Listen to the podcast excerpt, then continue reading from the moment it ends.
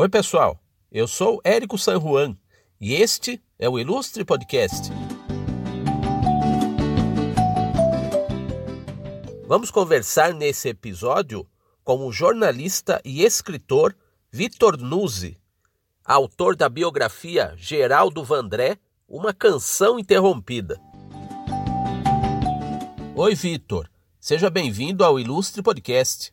Conta pra gente do seu momento de criança, de molequinho, no seu ambiente de escola, no seu ambiente de família, o que, que você viu, leu e ouviu nesses primeiros anos que te marcou para sempre e que de uma maneira direta ou indireta viria a influenciar depois, um pouco depois, na sua juventude, no exercício profissional do jornalismo. Oi, Érico, tudo bem? Primeiro, muito obrigado pelo convite. É um prazer participar desse podcast, esse ilustre podcast. Muito obrigado pelo convite. Espero que a gente tenha aqui um, um bom papo. E, bom, você me perguntou aí dos primeiros passos, né, dos primeiros anos. Eu acho que eu posso dizer que tem, tive um privilégio ainda de pertencer a uma geração que é, brincava muito na rua, né? Eu, eu nasci, nasci na, entre a, assim, para quem não conhece São Paulo, entre, entre os bairros da Aclimação e da Liberdade, que é mais ou menos na região central, mas quando eu tinha aproximadamente cinco anos, os meus pais se mudaram para Vila Mariana, que é um bairro classe média da zona sul de São Paulo, e na época, agora nem tanto, mas na época era um bairro bem tranquilo. E a gente morava numa rua muito sossegada, né? Era uma ladeirinha. E hoje fica nas proximidades de onde hoje está o Sesc, Vila Mariana. E a gente, assim, eu, assim, tinha os vizinhos da minha idade, a gente brincava muito na rua, né? De todas as brincadeiras aí que se pode imaginar, né? Era era pega-pega, esconde-esconde, rolimã, bicicleta, tinha muito futebol, a gente tinha um, tinha um terreno baldio, que era até uma ladeira assim, onde a gente jogava bola bastante tempo, né? Quando chovia era melhor ainda, porque ficava tudo enlameado, né?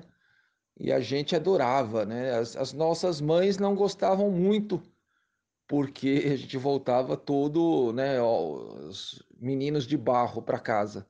Mas era assim, uma infância muito, assim, infância, adolescência, futebol de botão, né? Então, ou seja, é, não, não, existia, né? Vamos lembrar disso, não existia internet, nada disso, nem remotamente, né? Então as brincadeiras eram muito né, de rua mesmo e era tudo tranquilo, né? Era, era um lugar uh, sossegado, né? Dava para ficar na rua o dia inteiro né? Aí quando chegava a hora de almoço, as mães chamavam. Então a gente se conhecia, todo mundo se conhecia, os vizinhos se conheciam. Então era um lugar muito gostoso, né, de, de, de passar, né? E, e claro que, né, você perguntou do jornalismo, eu sempre gostei, desde pequeno, eu sempre gostei muito de ler, né? E eu, eu xeretava os jornais, né? Eu gostava de ler jornal ainda cedo né? E eu, eu começava da, do, do final do final para o começo. Então, porque no final antes eram não existiam os cadernos, né? Era um caderno só, o primeiro caderno e o segundo. O final do primeiro caderno era a parte de esportes, né? Que eu gostava de ler e tinha né, um, um plano de, de uma ideia, né? De ser jornalista esportivo. Né? Então, sempre gostei muito de esporte, principalmente de futebol, mas de basquete, de tênis, né? Então sempre lia, né? Sempre lia bastante. Li, eu lembro de ler é, a coleção do Monteiro Lobato, a coleção infantil, li inteira mais de uma vez, né? As, as Caçadas de Pedrinho, Renações de Narizinho, Memórias da Emília, é, os, do, os Doze Trabalhos de Hércules, o Minotauro, Chave do Tamanho. Eu li várias vezes aqueles livros, sempre gostei muito de, de ler. Eu acho que e depois na escola, posteriormente também isso isso aconteceu.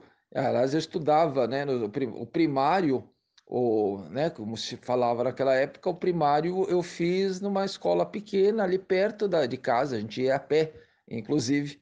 Né? Isso foi de 1971 a 1974. Eu lembro até de 73 ter tido vacinação contra meningite, né? Porque na época, inclusive, a noticiário, depois que eu fiquei sabendo disso, o noticiário censurou, né? que havia uma epidemia, epidemia de meningite e só só se divulgou quando não tinha mais jeito. Eu lembro de ter sido vacinado em 73, aos, aos 9 anos. Então, as recordações, eu lembro de carnaval. Carnaval era uma coisa na rua, né? Quando a gente usava aquelas bisnaguinhas. Então, quando passava um carro, o que era muito raro naquela época, passar um carro na rua, a gente jogava água no carro. Era tão raro que quando a gente estava brincando, vinha um carro, tinha até às vezes até que avisar que estava vindo um carro, porque porque era muito raro. Depois foram construindo prédios, né? O movimento aumentou muito, mas naquela época, né, principalmente assim, primeira metade, anos 70, era muito tranquilo e a nossa e a nossa lembrança assim, é de brincar muito tempo na rua, a maior parte do tempo. O que que te levou a ao caminho para que você se tornasse um jornalista? Seu objetivo era a redação ou seu objetivo era escrever? Porque tem muita gente que ia, pelo menos gerações anteriores aí, iam muito por jornalismo porque gostavam de escrever, né? Então conta aí como você chegou ao jornalismo por meio, primeiramente, da faculdade e os seus primeiros trabalhos em redações. Pois é, tempos de faculdade, bons tempos. É... Como eu falei antes, é, Érico, eu pensei, no começo eu pensava em ser jornalista esportivo. Eu tinha uma, assim, uma coisa clara na minha cabeça, que eu queria trabalhar em jornal. Não, não queria rádio e não queria TV. Eu gostava de rádio, ouvia muito rádio, e, mas queria escrever, queria fazer jornal mesmo. E queria trabalhar em esporte, né, que era um, assunto que sempre me, me atraiu, né, sempre gostei. Mas agora, curiosamente, uma, é, antes de me decidir de vez pelo jornalismo, eu cheguei a pensar, né, ali na infância ainda, em ser veterinário, porque eu sempre gostei muito de animal, de bicho, né? É, sempre tive bicho. Agora eu tenho dois gatos aqui em casa e, mas assim, aos poucos eu fui me desiludindo, vamos dizer assim, porque aí eu descobri, entre aspas, né, que às vezes você tem que operar um bicho, ou seja, você tem que abrir o bicho, às vezes tem que sacrificar o animal. E eu não tinha essa, essa ideia, né? Para mim, para mim, assim, era o veterinário eh, curava os bichos, né? Essa era a minha ideia de infância, né? Então, é, isso passou, né? Ainda gosto de bicho, mas é, decidi que o meu caminho era mesmo ser jornalista, é, queria trabalhar em jornal, queria escrever, sempre gostei de escrever, uma pergunta que você fez, né? E eu fui, eu fui fazer jornalismo porque eu queria escrever. Eu, eu achava que o jornalismo era assim o caminho mais mais mais natural para isso, né? Por, é, o, o, o caminho, o canal por onde eu poderia escrever, exercitar a escrita né? E também na época não existiam tantas, né? Não existia site, não existia né, blog, existia jornal, revista, rádio e TV, né? Basicamente, jornalismo era isso. Os jornais vendiam muito, né? Eu sempre, né, achei interessante, né, o processo de, de feitura do jornal, embora eu não tivesse ainda uma noção muito clara, só fui ter depois, né? E entrei, né, fiz faculdade, entrei em 84, 1984, na Metodista, em São Bernardo, de 1984 a 1987, hum, mas fui começar a trabalhar mesmo com jornalismo em 88, primeiro como freelancer. É, nessa, hoje em dia não, isso não, não, não, não, não, pesa, não conta tanto, mas antes a, a questão do diploma era importante, né? Tanto que quando eu fui, assim, num lugar onde eu comecei a fazer meus primeiros trabalhos de freelancer, é, me perguntaram se eu tinha diploma. Já tinha tirado o registro, na verdade, o MTB, como se falava. E eu disse que ainda não. Aí, aí me disseram, quando você tiver o registro, volta aqui.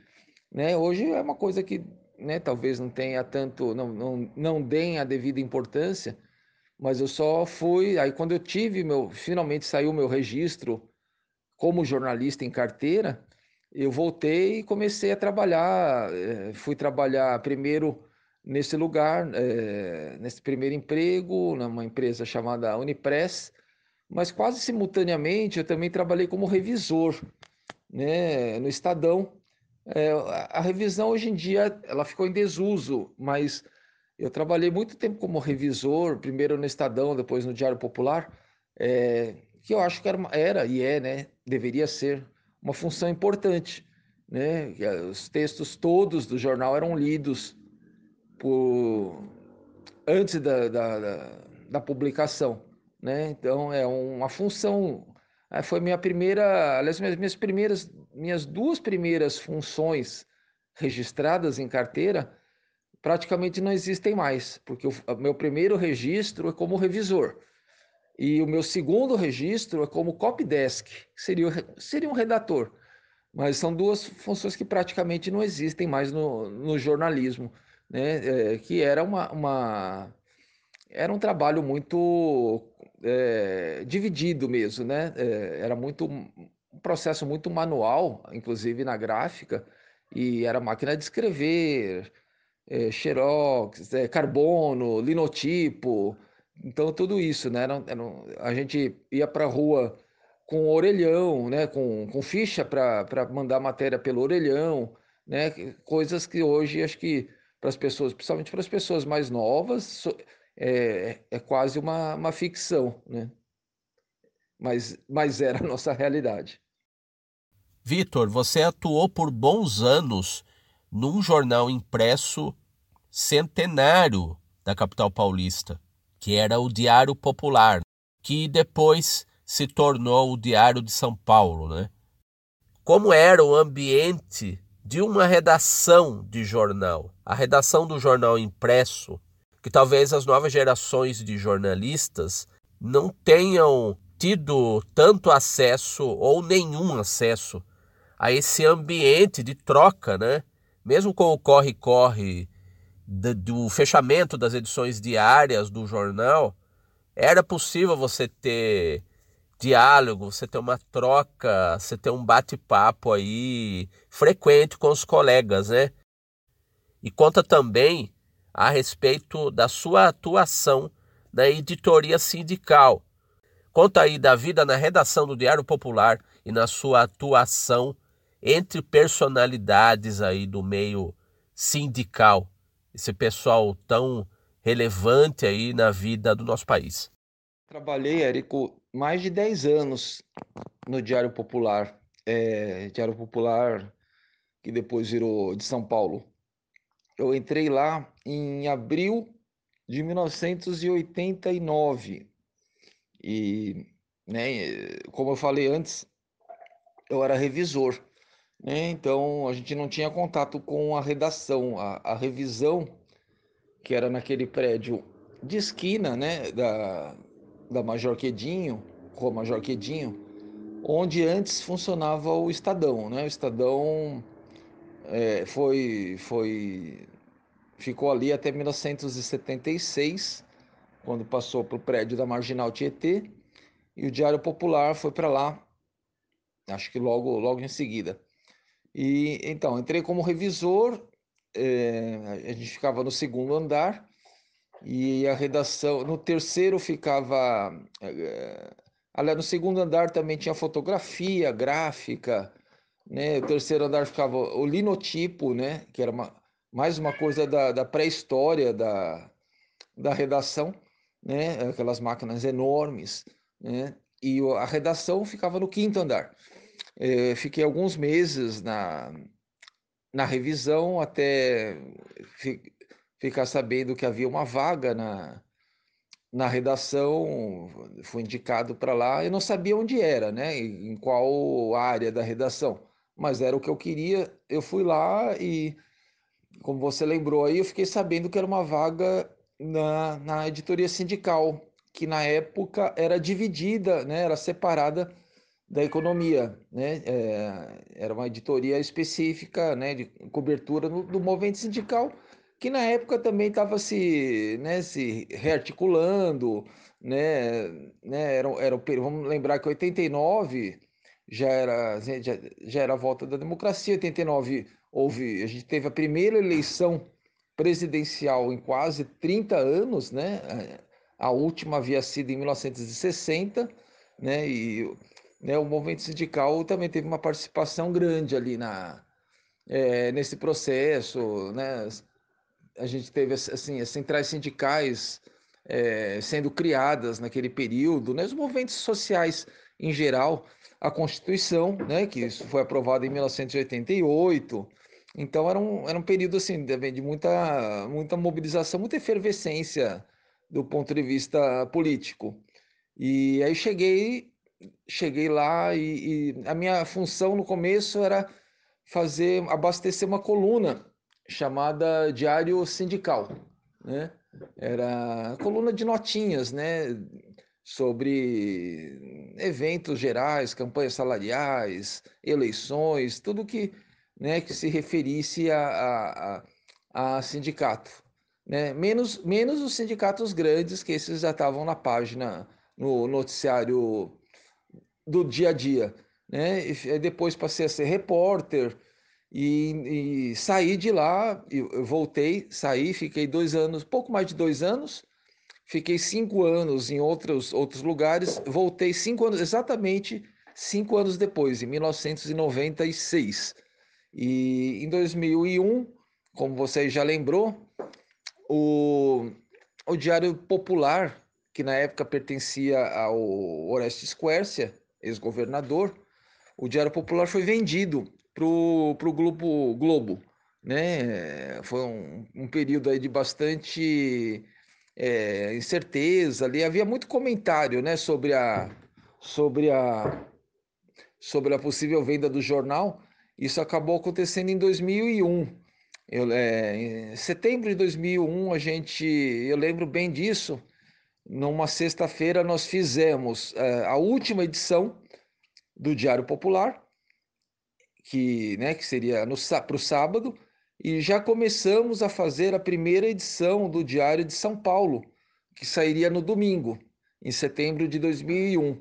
E o jornal mudou bastante, né? Bastante, né? O, o de lá, desde então, né? Para muita gente, eu até compartilho dessa opinião, o jornal começou a se descaracterizar né, perder um pouco, assim, ou bastante, da sua personalidade. Né? E, junte-se a isso também a transformação que o meio jornal foi tendo né, com, com a chegada da internet. Né?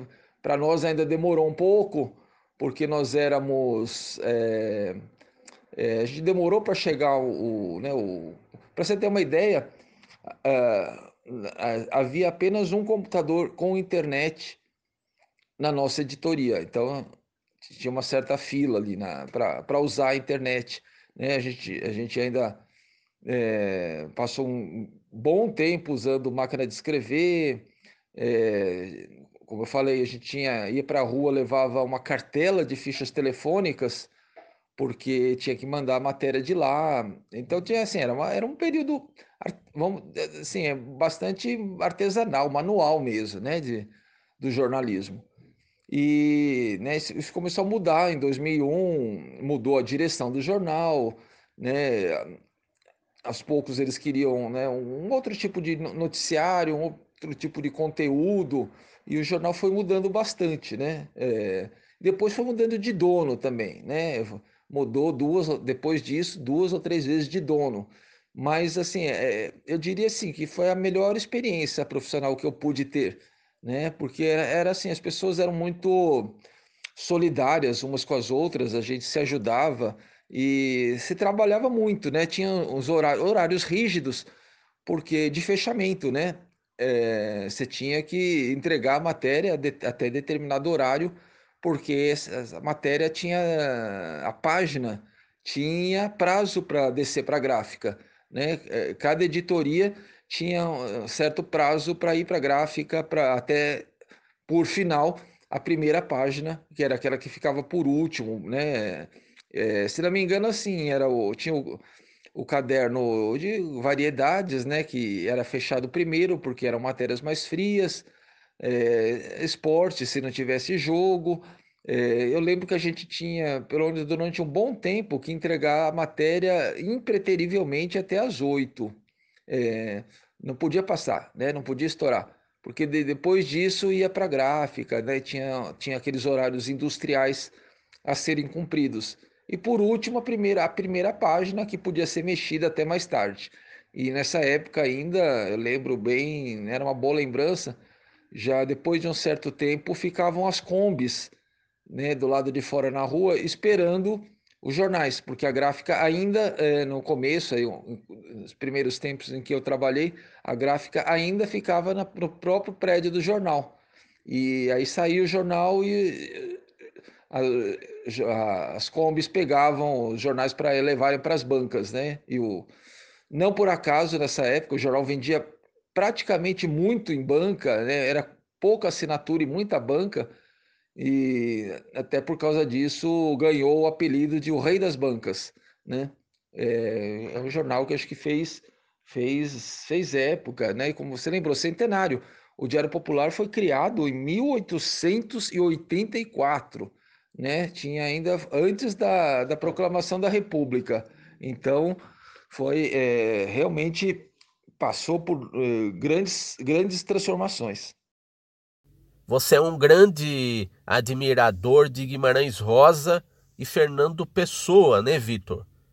Então conta a sua vida como leitor desses dois gigantes aí da literatura mundial, eu diria, né?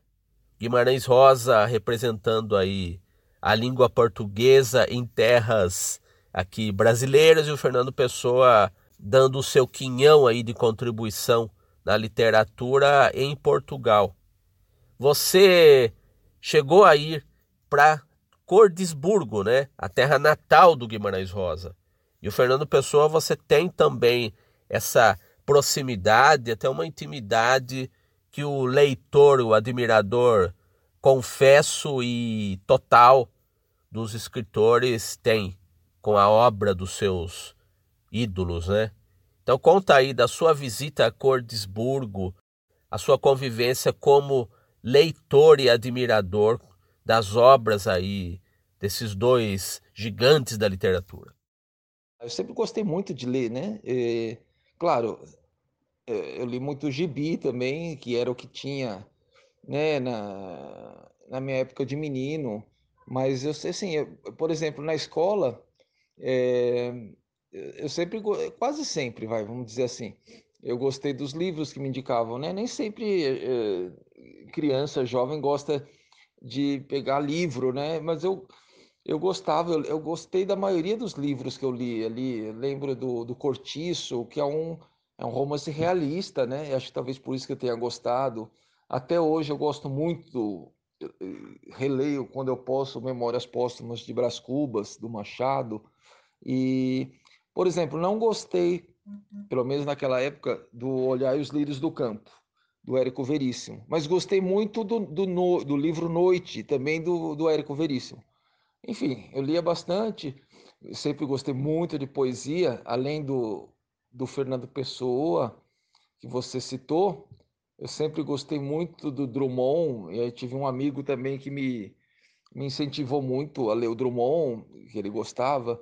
Eu sempre gostei muito da Cecília Meirelles, né? Talvez, talvez hoje seja a que eu mais gosto de ler, né? de poesia, né? E o Guimarães Rosa, o, Fernando Pessoa, eu tive assim, a, a, né? Sempre me chamou muita atenção, né? Não só pela, pelo, pela questão da poética mesmo, mas da, da, da prosa instigante dele, né? De, filosófica, existencialista, né? E, e daí também aí você falou do Guimarães Rosa. Guimarães Rosa já foi né, pela, pela, pela descoberta de uma nova linguagem, né? Eu gostava do Jorge Amado, é, que, tinha aquela, aquela é, literatura realista na, na, né, do, do, do, povo mesmo, né, das pessoas reais, né? Agora, o Guimarães Rosa foi uma descoberta, né, né de uma nova linguagem, né? Ler primeiros os contos, né, as primeiras histórias, mas acho que o primeiro livro que eu li por, por até por obrigação na escola foi o Sagarana, né?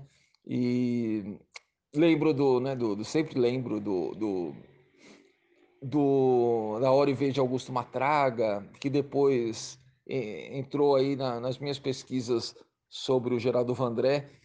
E, e eu, como você falou, Cordesburgo, que é uma cidade pequena, né, a uns 120 quilômetros mais ou menos de Belo Horizonte, que não deve ter 10 mil habitantes, foi onde o Guimarães Rosa nasceu, né, e viveu até viveu a infância. E agora não, por causa da pandemia, né, é, mas é, um evento que se tornou tradicional há algumas décadas já foi a semana, é a Semana Rosiana, que é uma semana dedicada à, discussão, atividades é, sobre, a, sobre a obra do Guimarães Rosa. Né? E aí tem, tem de tudo que você possa imaginar.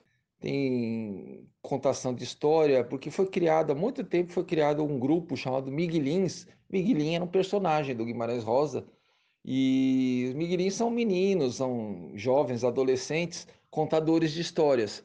É muito interessante, muito legal é, ver esses meninos contarem histórias sobre, né, de, com base em, é, nos livros do Guimarães, né, de contos, trechos de livros, né, tem cantoria, tem debate, né, então é, é um evento, e o último dia tem a caminhada, como se chama, a caminhada ecoliterária, né? Porque tem música e tem, e tem é, é, contações de história ao mesmo tempo, né? É um, um, passeio muito interessante, né? Eu tive chance de ir lá duas vezes, né? Fiz matéria sobre a Semana Rosiana. Nas, nas duas últimas edições, é, ela foi feita só de forma virtual, infelizmente, né? Por causa da pandemia. Quem sabe o ano que vem a gente tenha de volta. Mas é um evento que nos, nos deixa mais próximos, né? Da, da obra né, do, do Guimarães Rosa, que é um, né, um dos grandes, eu diria, um dos grandes eh, autores, não só da literatura brasileira, mas mundial, eh, também pela, pela originalidade. E da literatura, voltamos ao jornalismo, mas continuamos aí na cultura, né? Por meio de uma figura controversa, mas de uma figura ímpar da música popular brasileira, né? Principalmente a partir dos anos 60. Como é que você teve contato com a obra do Geraldo Vandré, Vitor? Você imagine que você fosse já um admirador da música brasileira e todos os caminhos aí do ouvinte da MPB vão inevitavelmente desaguar no Geraldo Vandré, né? E como é que você resolveu encarar uma tarefa hercúlea, né? De fazer a biografia dessa figura misteriosa, imagino que fascinante para um jornalista desvendar, né? O curioso profissional que é o jornalista, né? Você que veio a fazer mesmo encarar essa tarefa de desvendar a seu modo o Geraldo Vandré. No seu livro Geraldo Vandré, uma canção interrompida. Pois é, Érico. O, bom, o Vandré sempre, né, sempre despertou meu interesse. Né? Eu também sempre gostei muito de música, como você observou. É, meus irmãos, é, bem mais velhos do que eu, sempre ouviram muita música, principalmente música brasileira. E né, eu sempre mexi ali nos LPs. Eu lembro de, né, de, de ouvir discos né? Vamos lembrar que é a época do LP, vinil. Eu sempre ouvi disso, às vezes, às vezes eu nem sabia direito quem estava cantando, quem era, né? Mas eu gostava de ouvir, né? Então, desde pequeno, desde seis, sete anos, eu ouvi muito Chico, Caetano, Milton, aquela turma toda, né? E, e aí um dia eu ouvi o Vandré, e não foi, eu lembro que não foi nem a música mais conhecida dele, Caminhando. uma música chamada De Serra, de Terra e de Mar, né, que eu gostei bastante e eu passei a me interessar porque eu fui procurar e vi que não tinha, né, não se achava disco dele, aliás, não se ouvia falar do Vandré, então é como se ele não, não, né, não existisse, né? Isso me desper... Depois eu fui, né, aos poucos, à medida que eu fui crescendo, é, eu passei a pesquisar, né?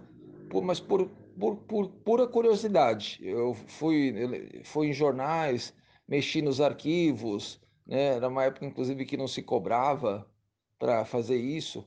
É, então fui juntando né, material, bastante material, né, mas assim, sem nenhum plano, né, para de nenhuma pretensão, não queria escrever, fazer nada, né, só queria conhecer, saber quem era.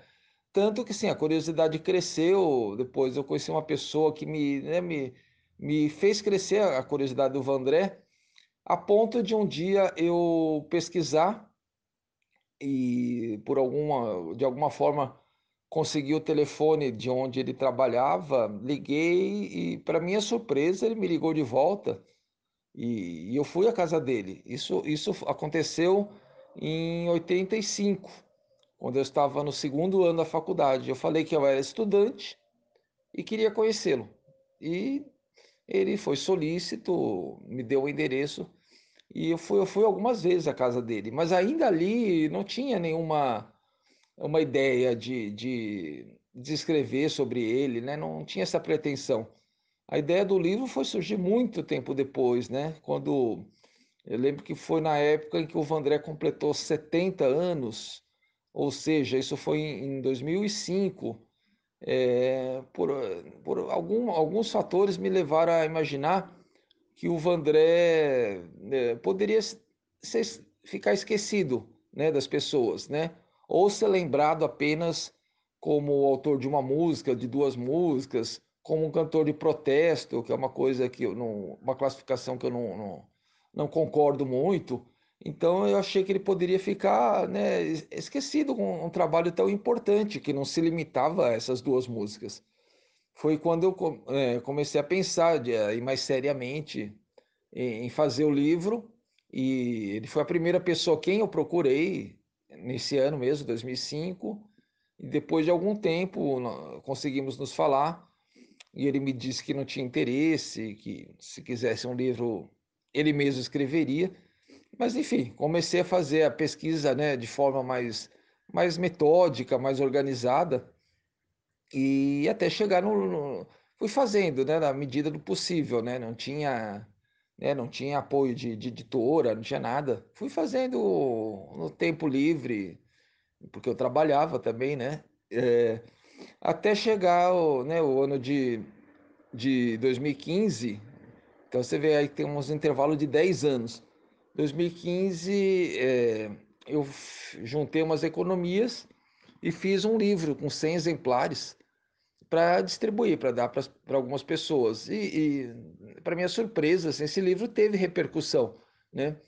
Tanto que depois, assim, pouquíssimo tempo depois, o coincidiu do Supremo Tribunal Federal julgar uma ação relativa a biografias, né, sobre a necessidade ou não de, de autorização prévia para publicação de biografias.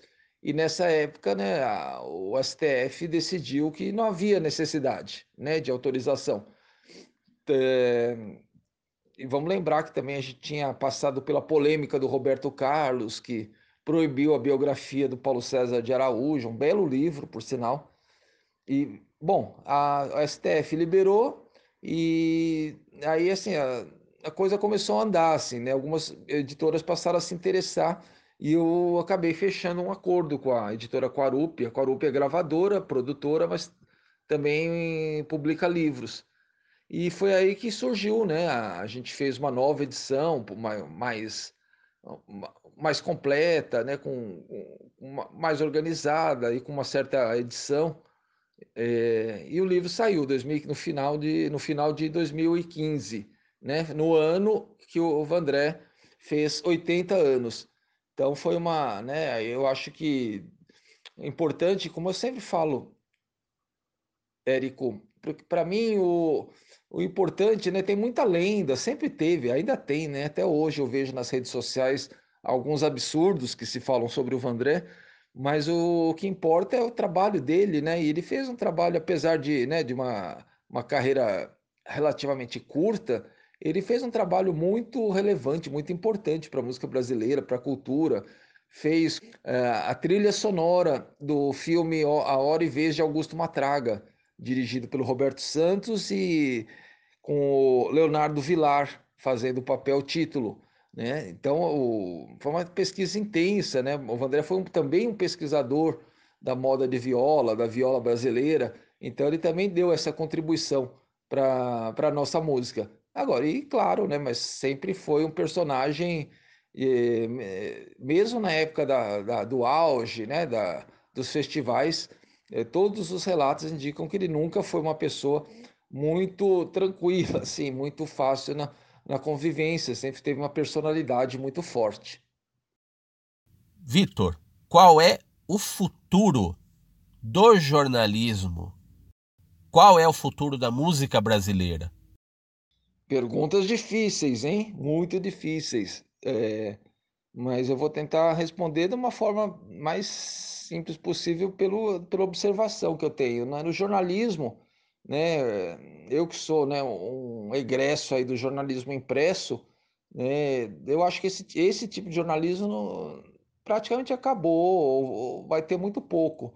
Né? Daqui para frente a gente vai ter jornalismo é, digital, online, as pessoas vão consumir notícia né, no celular, Ninguém. Basta ver as bancas de jornais que são cada vez menos de jornais, né? Elas vendem tudo menos jornal.